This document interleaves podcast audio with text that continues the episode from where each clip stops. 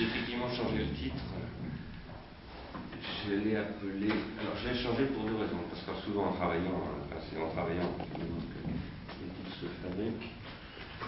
Donc, j'avais un titre dramatique, et puis euh, j'en ai trouvé un autre que je trouve meilleur et plus juste, plus, fidèle en tout cas à ce que j'avais demandé. L'autre raison, c'est que je n'ai fait, je n'aurais fait tout à l'heure, si j'y arrive, que mettre, euh,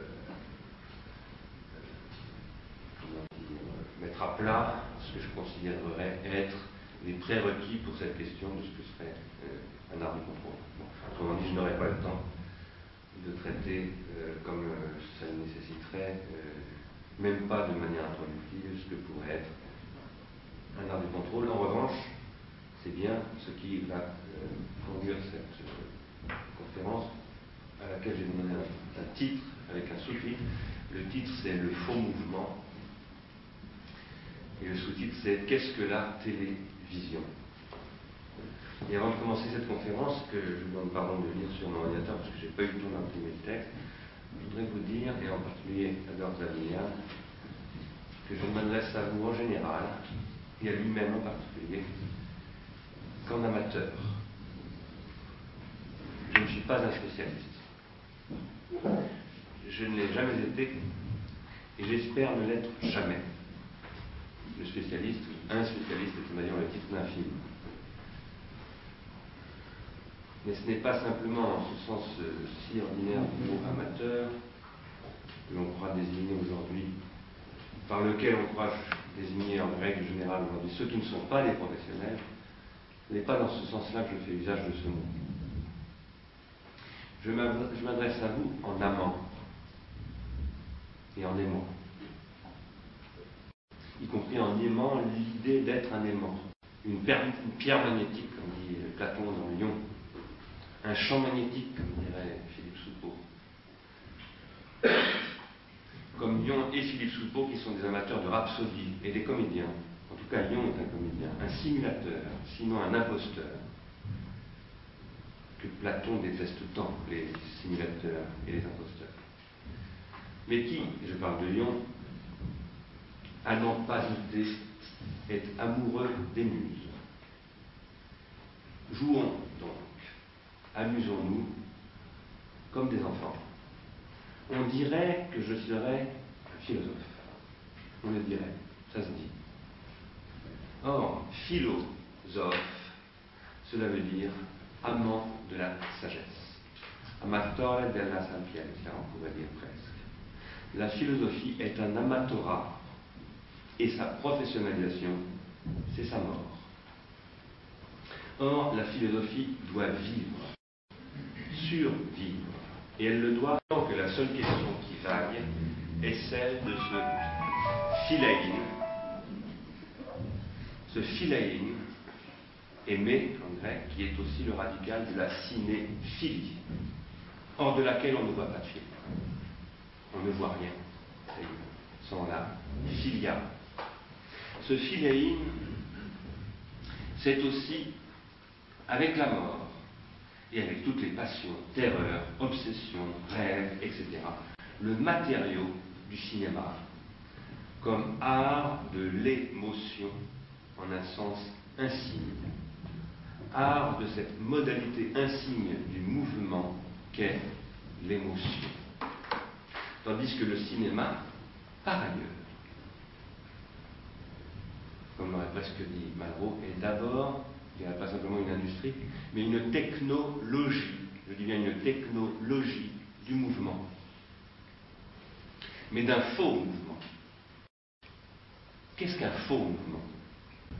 C'est ce qui va à contresens de l'habitude, au risque de produire par exemple un limbago ou une foulure. Un faux mouvement, c'est aussi un détournement en ce sens. Et par cette brève indication, je veux signaler, et pour prendre date, en vue d'une autre occasion de débattre, peut-être, ou pour la discussion tout à l'heure, je veux signaler que le détournement désigne ici pour moi à la fois, premièrement, que l'énergie libidinale philein, amour, amateur, amatora, etc. Amusement. L'énergie libidinale se constitue justement, en tant qu'elle donne du philein, par son détournement. Elle commence par se détourner. C'est ce qu'explique Freud. Et c'est ce que ne comprend pas, je n'aurai pas le temps de le dire ici, pourquoi je fais cette référence, mais on y arrivera peut-être, c'est ce que ne comprend pas Herbert Marcuse.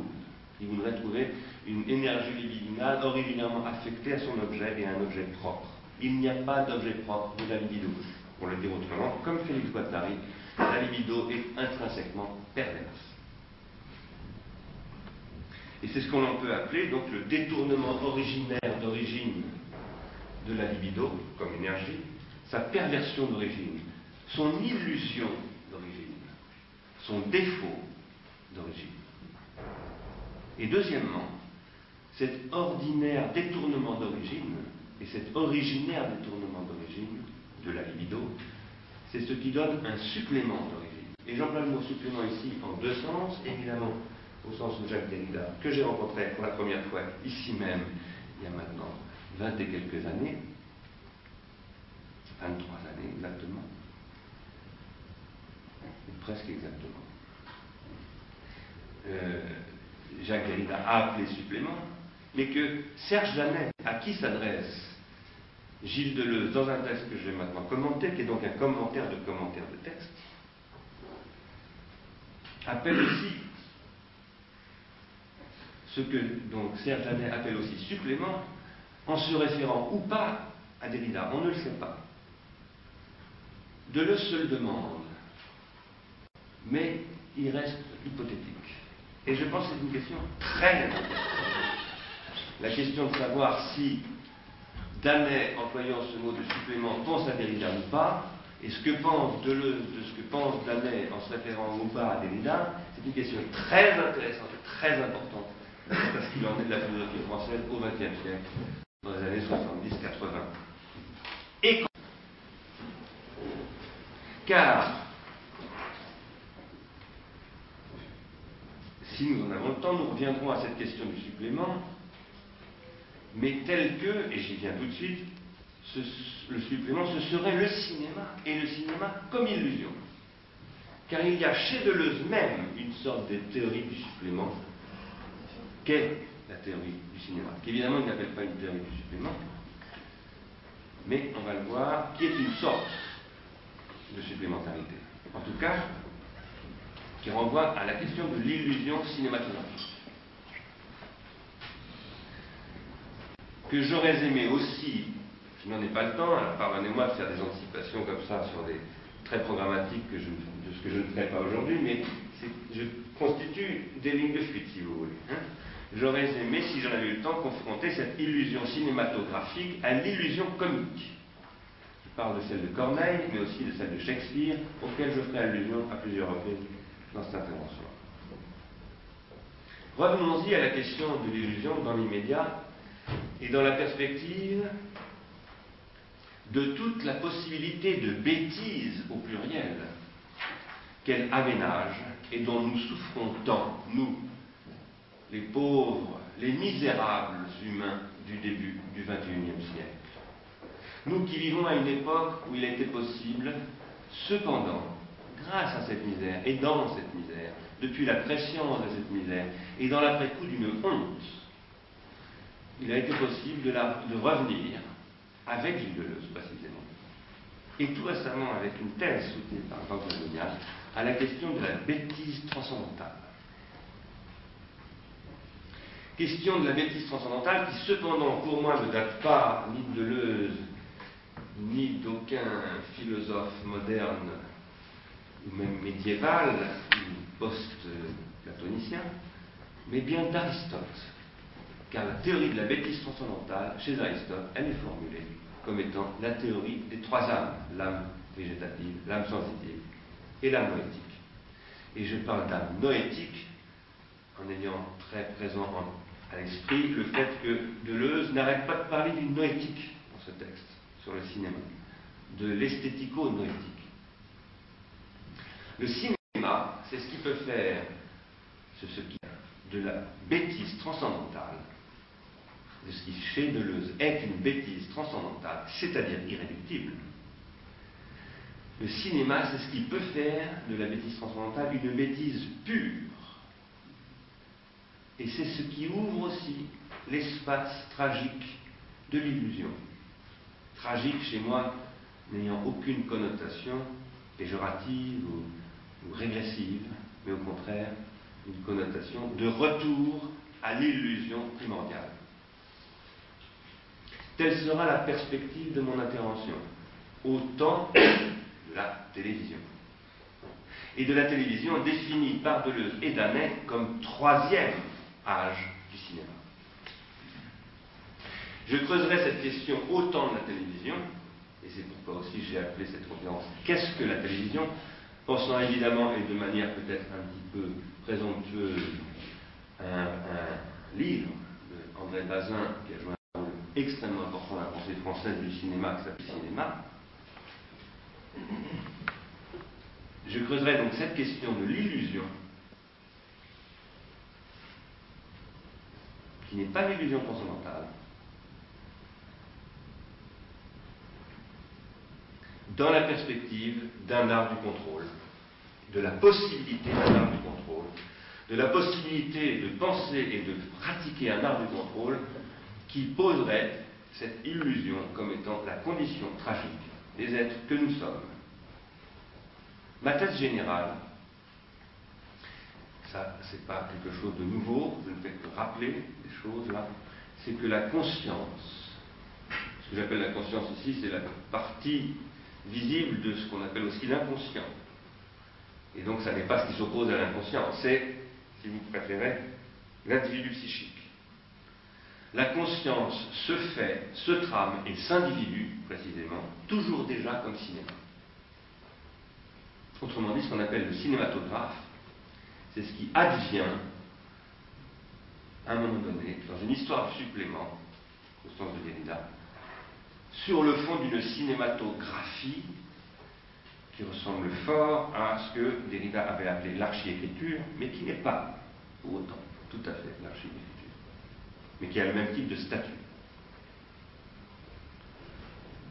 Ici, il s'agira de commenter des conséquences de ce que Gilles Deleuze a écrit tout à fait au début de l'image-mouvement quant à ce qu'il appelle la correction de l'illusion cinématographique.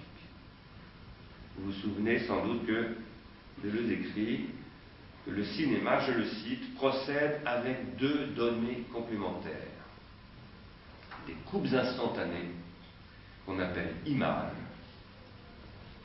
et un mouvement ou un temps impersonnel, uniforme, abstrait, invisible ou imperceptible, qui est dans l'appareil et avec lequel on fait défiler les images. C'est toujours Deleuze qui parle. Le cinéma nous livre donc un faux mouvement. Il est l'exemple typique du faux mouvement. Évidemment, il dit cela par rapport à la critique que Bergson fait du cinéma et de ce que Bergson pense qu'on ne peut pas penser le mouvement à partir du point, de sa ponctualité, de l'instant, etc. Autrement dit, à, partir d'un point de vue classiquement aristotélicien, pour autant que point de vue aristotélicien soit celui de ce qu'on a lu d'Aristote dans la tradition, ce qui reste à vérifier.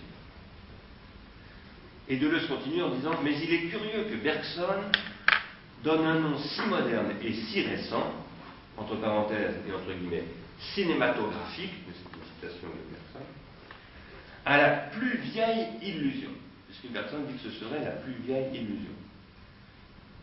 Et là, Deleuze se demande ceci. Faut-il comprendre que, selon Bergson, le cinéma serait seulement la projection, la reproduction d'une illusion constante et universelle Et il ajoute, avec un point d'interrogation, comme si l'on avait toujours fait du cinéma sans le savoir. Et ensuite, il fait tout un développement sur le fait que le cinéma aurait un pouvoir de correction de cette illusion, etc. Moi, je retiendrai pour le moment, parce que je ne veux pas commenter la suite ici aujourd'hui, je l'ai d'ailleurs fait en temps du cinéma, en partie seulement.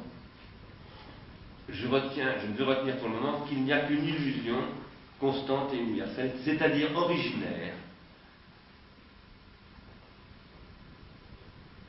et qu'elle ne peut que relever de ce que, par ailleurs, moi-même, là, c'est Samuel Deleuze qui parle, mais c'est moi, j'entends comme ce que j'ai appelé un défaut d'origine évidemment, je le dis parce que je veux rapporter cette question à la question de la technique. J'ai essayé de montrer, c'est de ça dont parlait dans la tout à l'heure, depuis quelques années, que la technique est un défaut d'origine, qui constitue une technicité de la vie, d'une vie qui est constituée par cette technicité, mais comme artifice, c'est-à-dire comme art.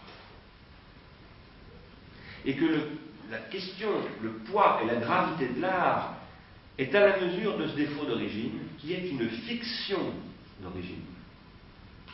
Ce qui évidemment a beaucoup à voir avec ce que j'ai appelé l'adoption, le processus d'adoption, avec les commentaires que j'ai donnés dans le troisième chapitre du temps du cinéma, de tout ce que la politique américaine et hollywoodienne a pu mener à travers le cinéma. Jean-Michel Frodon a fait des commentaires vraiment intéressants avec le cinéma pour essayer de construire une fiction d'origine américaine confronté à ce problème du défaut d'origine de la communauté américaine, mais qui rapporte, si j'en avais le temps, je l'aurais aussi développé, au caractère adopté de Moïse, au caractère adoptif de Jésus-Christ, et même à un caractère adoptif de la de.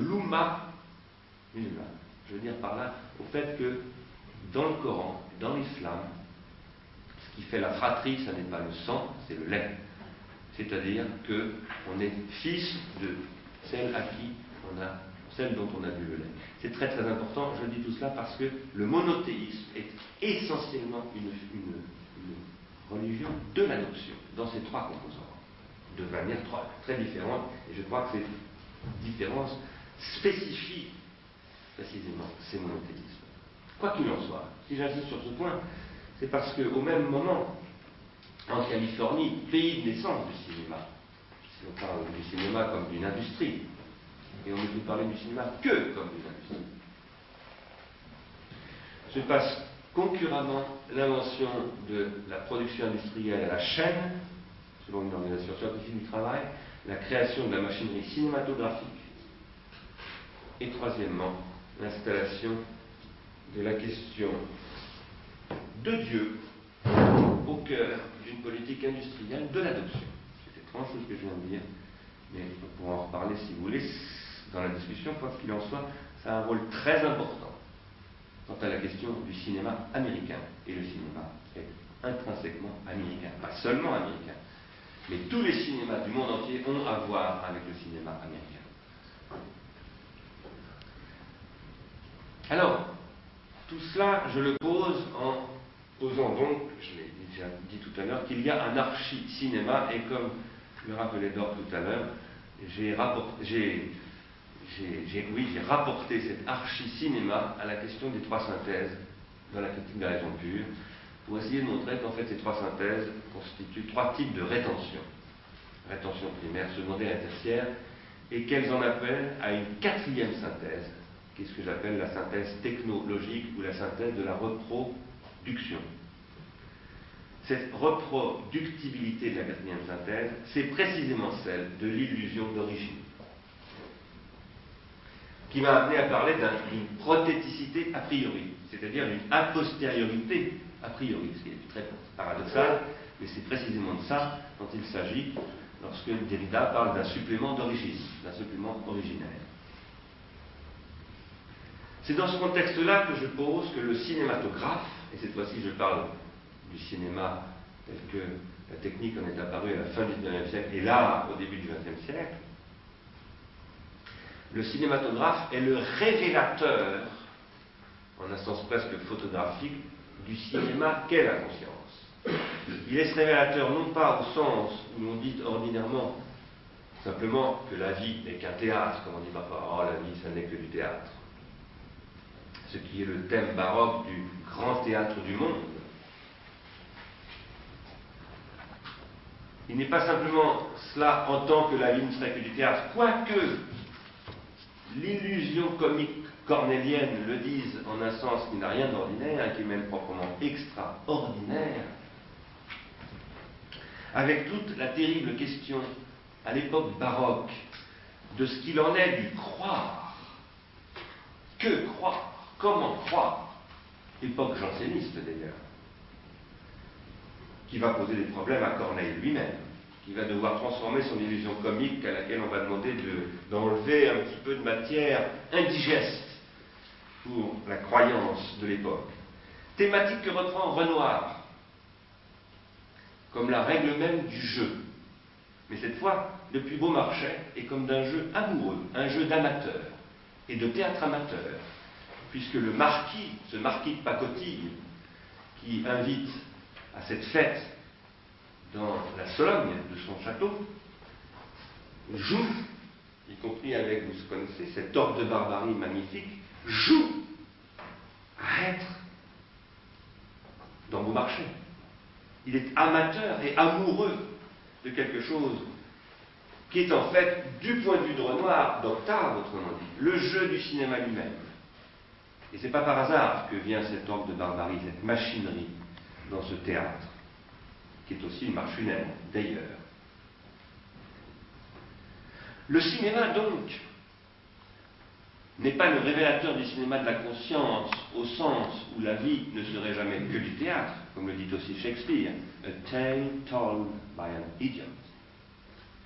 Mais au sens où l'extériorité technique du cinéma, je dis bien technique, est ce qui, quoique, ou justement comme faux mouvement, comme faux mouvement, extériorise la facticité de l'existence même et son défaut d'origine, comme supplément d'origine, ce que j'appelle, dans un livre qui va apparaître bientôt, auquel était fait allusion, la supplémentarité élémentaire de l'origine.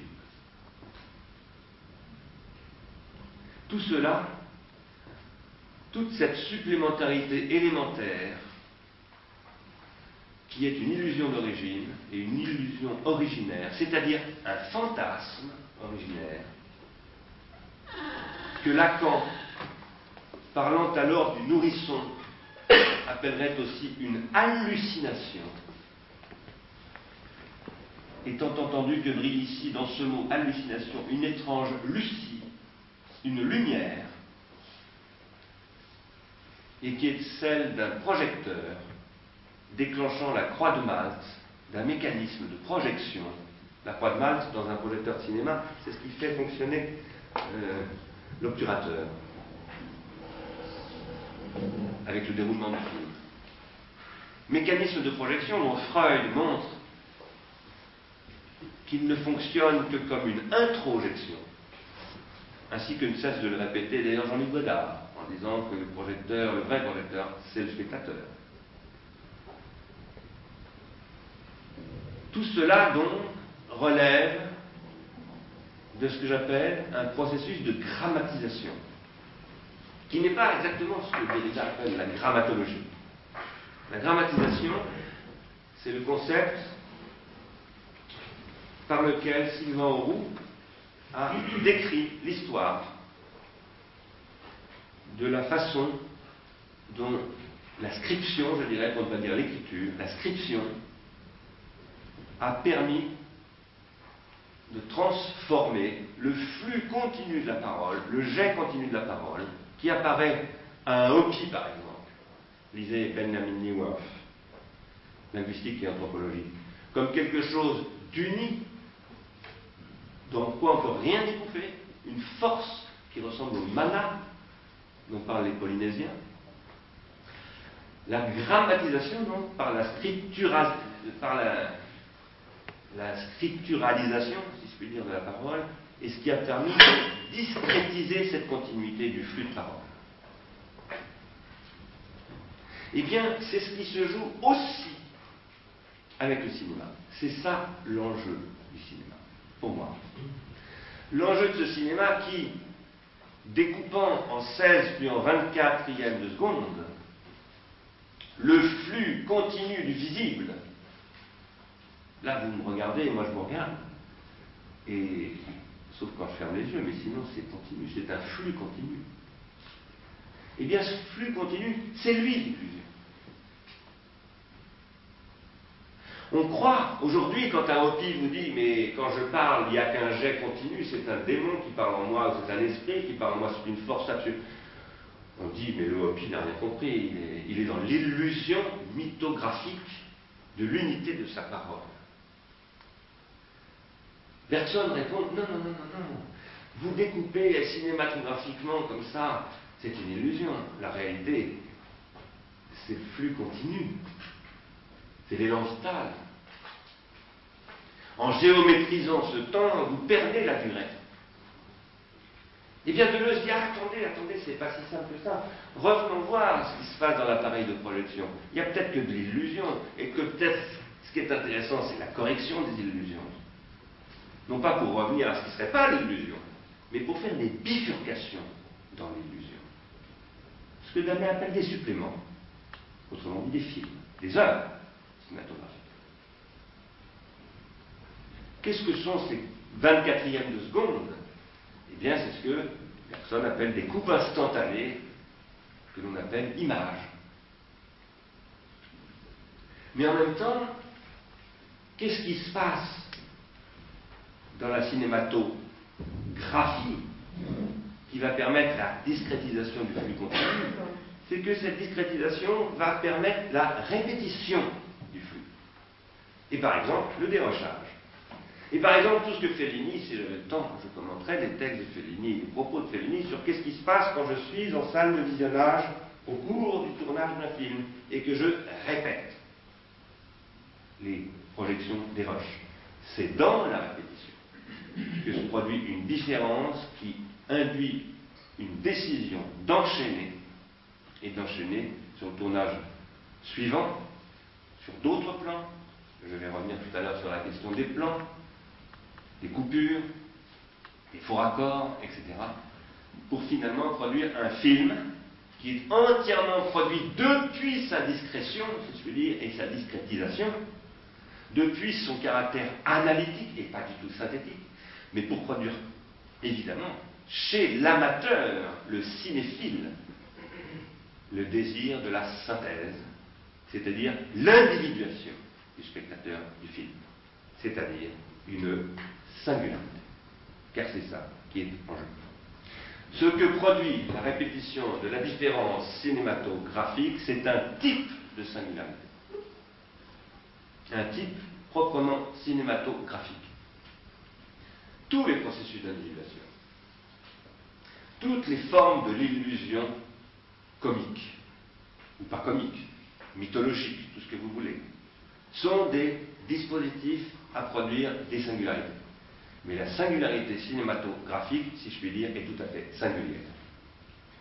Elle ne peut pas être rapportée simplement au théâtre, elle ne peut pas être rapportée simplement à la littérature, etc., etc. Ce processus de grammatisation d'où procède, dont surgit le cinéma, appartient lui-même à ce que j'ai appelé dans la mise symbolique une généalogie du sensible. Et cette généalogie du sensible est constituée par des traces. Ces traces, en règle générale, depuis le début de l'histoire des machines désirantes, sont ce que laisse le circuit du désir que ce processus de dramatisation instancie en relation originaire avec le devenir technique. Car la dramatisation est elle-même l'individuation du système technique, un stade de l'individuation du système technique. En particulier lorsque ce système technique, qui est lui-même un processus d'individuation, se spécifie comme sous-système technique hypomnésique. Je veux dire par là qu'il y a un temps très difficile à identifier sur le plan anthropologique, mais dont il ne fait aucun doute qu'il a surgi à un moment donné de l'histoire de l'humanité, ou plutôt de la préhistoire de l'humanité, il y a un temps où l'homme se met à produire des supports hypomnésiques. Bien avant Platon, bien avant l'Antiquité, bien avant même la sédentarisation. Lascaux, c'est déjà ça. Est-ce que Néandertal produit déjà des choses comme ça On ne peut pas le savoir, puisque de Néandertal, il ne reste que du silex. Mais il est très possible, et moi je dirais qu'il est probable, que déjà Néandertal fasse cela.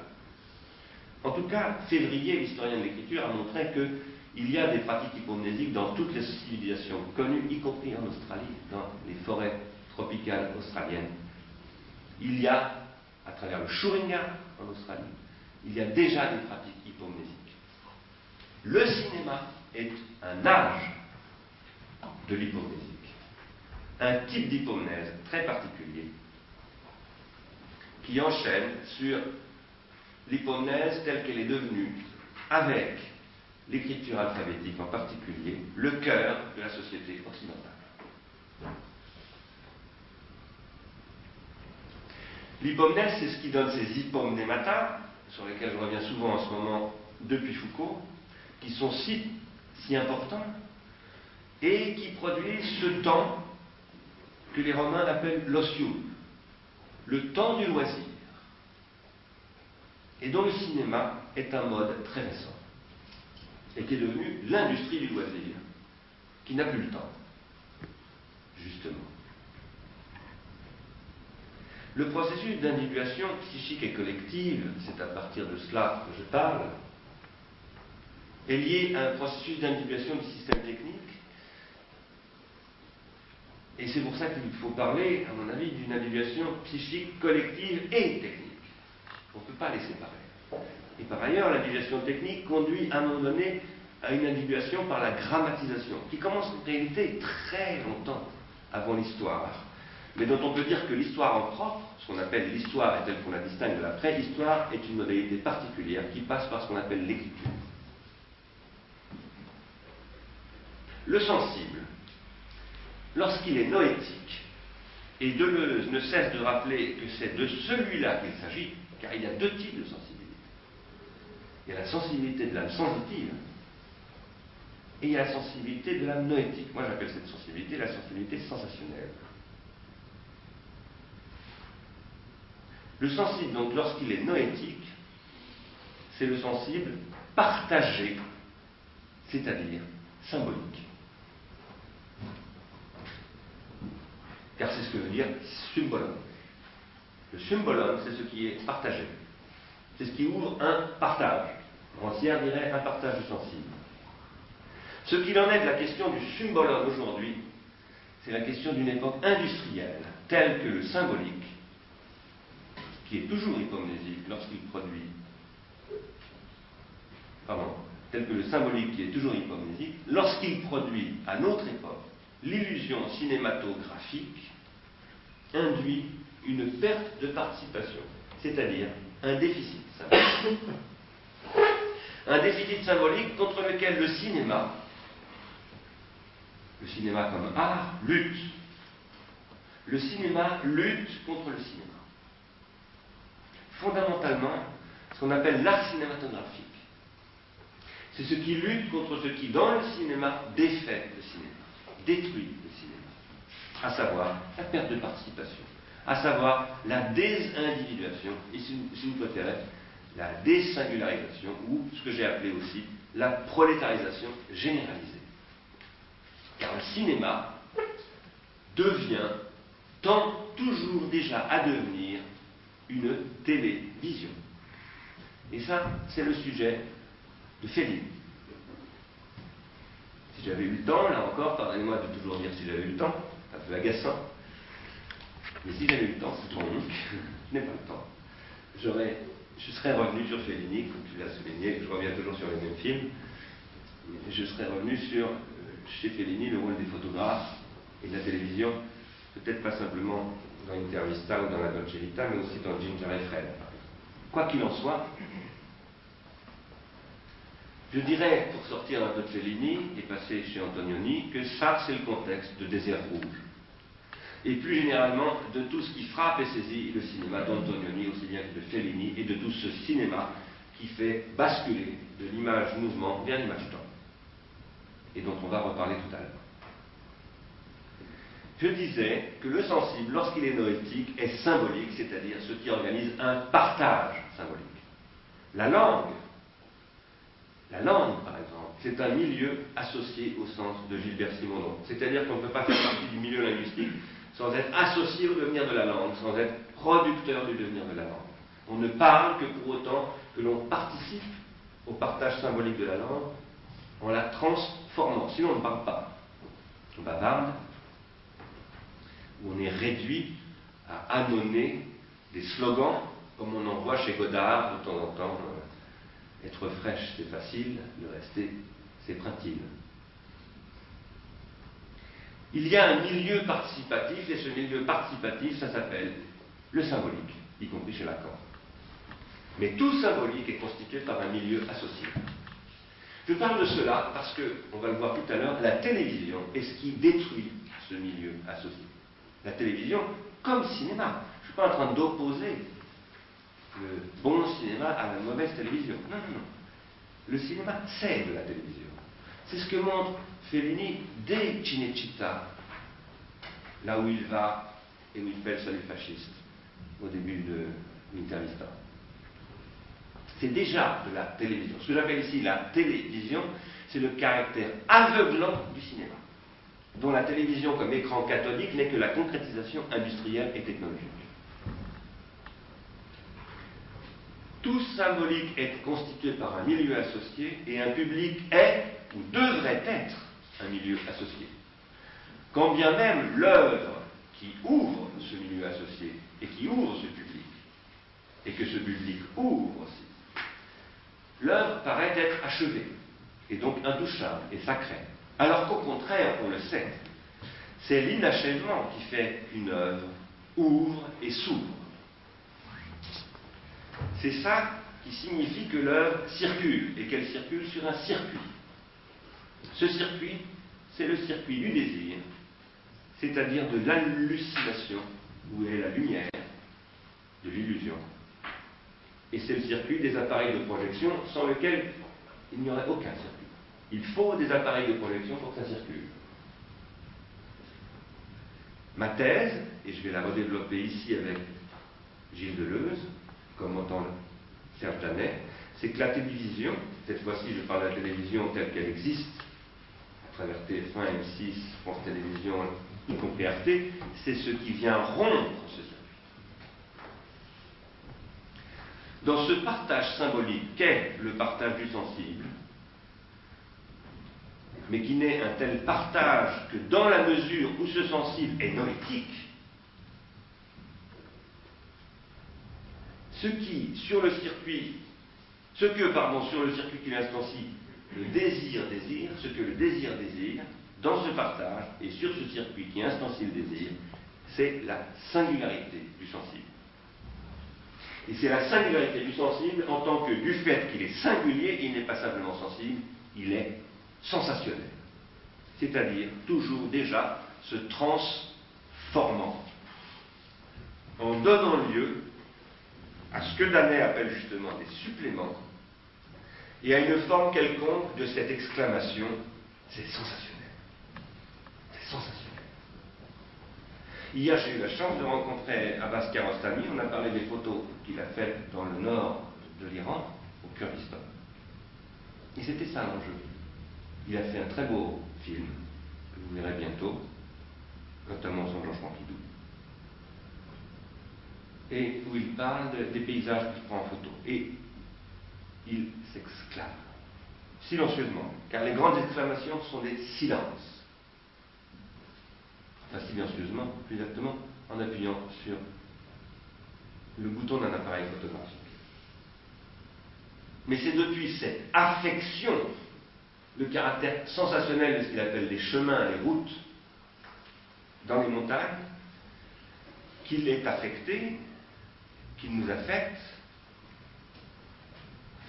Et c'est ce qui à la fois affecte et désaffecte et réaffecte le sentant. Je veux dire qui désaffecte. Qu'est-ce que je veux dire en disant ça? Je parle de ce que dit Freud à partir du fait que la station de goût, qui est le début de l'histoire du désir chez Freud, désaffecte l'odorat pour réaffecter le scopique, c'est-à-dire la vue. Il y a une défonctionnalisation d'un sens par la construction d'un nouvel appareil, d'un nouvel appareillage du corps en station debout. Et évidemment, ça, ça se constitue dans un rapport à la technique. Et c'est une modification, à la fois, c'est une transformation, à la fois de l'organologie, qu'est l'être qui est sensationnel, qui est affectable par le sensationnel, et c'est une affection de cet être-là, tel qu'il s'en trouve modifié par son affect. C'est ce que Aristote appelle la modification du sentant par le senti. C'est ce que j'appelle tout à l'heure, moi, l'individuation. Le sensationnel, autrement dit, c'est ce que j'ai appelé au début de cette intervention l'émouvant. Et cet émouvant se produit sous la forme d'une motion, d'un mouvement, qui est aussi d'ailleurs une pétition, ce qui veut dire une demande en latin, et la pétition d'un principe. Quel est ce principe? C'est le principe de plaisir. C'est le principe de plaisir qui meut cet objet, qui met en mouvement cet objet du désir, qui se tient sur un autre plan et que Aristote appelle théos. Je parle de cet autre plan au sens où Deleuze, parlant de la sensation, c'est-à-dire du sensationnel, chez Bacon, parle d'un plan de consistance, d'un autre plan qu'il appelle un plan de consistance. Or, cet autre plan n'est pas la transcendance pour autant. C'est sûr que chez Aristote, on aurait tendance à dire que c'est une transcendance. Moi, j'en doute beaucoup. On a envie de le dire parce qu'on dit que c'est un élève de Platon, et que Platon est celui qui a construit la transcendance. Je ne crois pas que Aristote soit si platonicien qu'on le dit. En tout cas, pour moi, cet autre plan n'est pas la transcendance. C'est l'inexistant auquel, je dis l'inexistant, mais qui consiste, auquel, dans ce monde immanent d'illusions, de suppléments, d'hallucinations, de fantasmes et de bêtises, il faut croire dans ce monde, au temps du cinéma et de la télévision que devient le cinéma. Il faut croire en ce monde, comme dit Deleuze, dans le temps, dans, dire dans le temps du cinéma, dans, dans, euh, dans l'image. Il faut croire en ce monde, c'est-à-dire qu'il faut croire dans l'immanence, en tant qu'elle est feuilletée par des plans qui font le mouvement de cette existence, du fait de leur inadéquation entre ces plans. Ces plans sont inadéquats les uns aux autres. Et c'est ce que Deleuze appellera tout à l'heure, donc, reprenant le, mot de Serge Janet, dont, dont il se demande s'il vient de Derrida, le supplément. Je suis toujours, je vous demande pardon, dans mon introduction. Le contexte de tout cela, le cinéma, la télévision, l'industrie cinématographique, c'est le capitalisme. C'est le capitalisme et la schizophrénie, c'est-à-dire la machine qui désire et le désir comme machinerie. Et c'est le capitalisme tel qu'il s'est emparé de la grammatisation. Car c'est bien de parler de la grammatisation, mais on ne peut en parler qu'à la condition de comprendre que le capitalisme en est essentiellement l'exploitation, l'utilisation, et sur deux plans deux plans. Premièrement, sur le plan de la machine de production que Marx décrit au XIXe siècle, telle qu'elle est devenue, qu'est-elle devenue? Un circuit discrétisé de gestes reproductibles. La grammatisation, ce n'est pas simplement le texte, ce n'est pas simplement le cinéma, c'est d'abord la machine-outil, et qui permet la prolétarisation des corps, des corps en mouvement, dont par ailleurs Étienne Jules Marais donne une image avec le chronophotographe, qu'il décompose, qu'il discrétise. Mais cette grammatisation dont Étienne Jules Marais est une espèce de traduction dans le cinématographe même, et comme l'origine même du cinématographe, c'est ce qui vient à l'issue d'une histoire de la captation, du contrôle et de la description du mouvement qui commence à la fin du XVIIIe siècle, et à travers la machine dont le métier jacquard, etc., sont les premières moutures, c'est-à-dire comment contrôler les gestes des ouvriers et les transformer en prolétaires. Et ça s'étend bien au-delà, donc de l'image, ça la précède comme machine-outil, et ça s'inscrit en creux dans le mouvement des images comme le mouvement des corps et des images du corps que donnera Étienne Jules Marais à travers le chronophotographe. Ça, c'est la première dimension de la question du capitalisme dans son rapport à la grammatisation. C'est d'abord ça, la grammatisation. Discrétiser le mouvement, mais le mouvement des gestes du travailleur, et pouvoir les contrôler et faire une organisation scientifique du travail dont Taylor, au même moment, Au moment même, plus exactement, où Étienne Jules Marais est en train de faire le chronophotographe, Taylor, lui, est en train d'écrire l'organisation scientifique du travail. Mais d'autre part, le deuxième capitalisme, celui du XXe siècle, va s'emparer de cette autre dimension de la grammatisation moderne et industrielle, qui est la machine d'écriture de la vie, comme l'appelait McLuhan, qui est le cinématographe. Avec tous les effets performatifs que ce cinématographe, comme machine, comme appareil de projection, qui est au départ, comme le rappelle toujours Godard, avec tout ce que ces effets performatifs vont introduire, engendrer de transformation de la vie. Car la reproduction de la vie n'est jamais la reproduction de la vie, c'est toujours la transformation de la vie. Le seul fait de reproduire la parole, la faisant passer au stade de l'écriture, transforme le régime d'énonciation de la parole.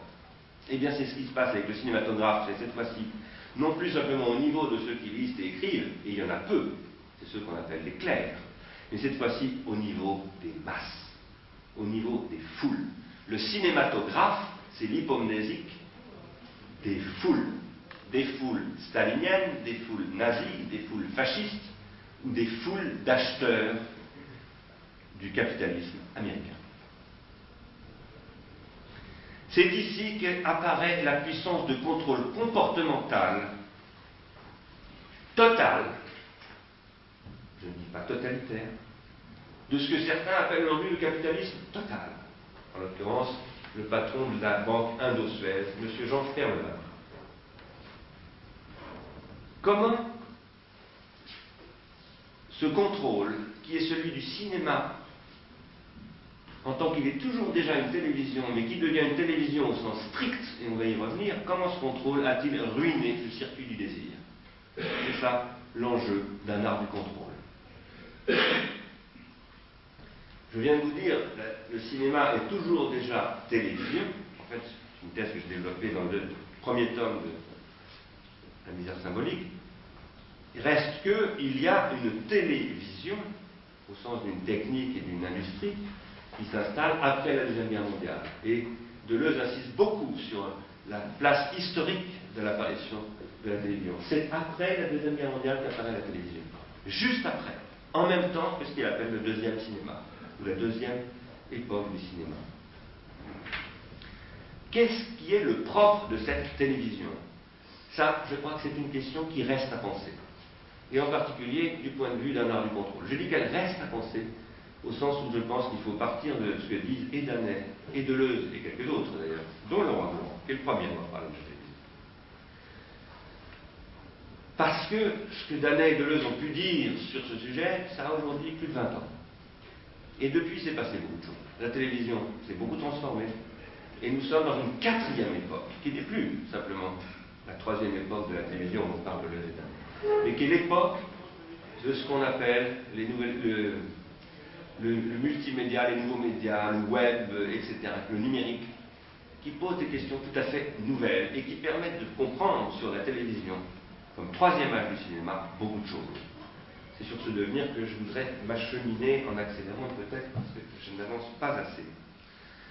Donc j'avais envie de vous dire un truc sur le symbolone pour vous montrer que tout symbole est un chibolette, mais j'en ai pas le temps. C'est dommage parce que ça m'aurait permis de vous dire pourquoi il faut, pour pouvoir rentrer dans la dans cinématographique, dans la cinéphilie, il faut accéder à un certain chibolette, c'est-à-dire qu'il faut partager un symbole. Vous savez ce que c'est que le chibolette hein? L'histoire des Éphraïmites de la Bible, c'est que c'est ce qui explique que le symbole doit être partagé et que c'est lui qui permet de faire le départ entre ceux qui appartiennent et ceux qui n'appartiennent pas. À quoi? Au groupe social et en l'occurrence à l'individuation psychique et collective. Je n'ai pas le temps de vous en parler. Je vais moins vous parler de cinéma, donc dans les minutes qui restent, vous me donnez combien de temps? Bon, ben ça va, Je vais moins vous parler de cinéma que de télévision, mais pour moi, parler de télévision, c'est parler du cinéma plus que jamais. Et je le dis en m'appuyant sur Fellini, donc je pense que c'est ce qu'il affirme dans ses derniers films, dans ses deux derniers films, mais en m'appuyant aussi sur Danet et sur Deleuze, son grand lecteur et l'année de Deleuze qui donc, dit, qui, donc disent que la, cinéma, le la télévision, c'est le troisième âge du cinéma. Il l'appelle comme ça. Et évidemment, je le dis en, par ailleurs, faisant un lien, ça ils ne le font pas comme tel en tout cas, entre la télévision et la bêtise. Lien que fait déjà Fellini. Mais dans le cinéma, et déjà avec la photo, avec les paparazzi. D'abord, dans la Dolce c'est lié au paparazzi. Et ensuite, c'est les gens de télévision qui viennent du Japon le filmer en train de faire ce film où il raconte comment il est devenu cinéaste, enfin comment il est devenu, qui il est, biographie. Alors, ici, il est question de bêtise transcendantale. Sophocle nous dit la bêtise est le pire de tous les maux. Et ma 8. Et pourquoi est-ce qu'il est le pire de tous les maux C'est parce que c'est un mal transcendantal, au sens où il est insurmontable. Or, ce mal, le pire de tous les maux, est inscrit dans la loi du faux mouvement, c'est-à-dire du cinéma. Ce mal, je dirais même que c'est le cinéma. Pourquoi le pire de tous les mots Parce que le plus intime, qu'est-ce que la bêtise? Deleuze en parle. C'est ce qui inspire la honte. La honte d'être un homme. Faire l'épreuve de la bêtise comme bêtise, se trouver confronté aux formes innombrables de la bêtise, c'est éprouver cette honte d'être un homme, c'est-à-dire un mortel, et que les Grecs appellent aidos, les Grecs et Nietzsche. Le risque est alors de traiter la bêtise soit comme une erreur, soit comme une culpabilité, soit comme la culpabilité de vivre cette honte comme une honte devant une culpabilité. Le risque est de transformer sa propre honte en culpabilité. Cette honte qui affecte celui qui est confronté à la bêtise, c'est l'expérience de ce fait que la bêtise est ce qui menace le plus intimement celui qu'elle affecte.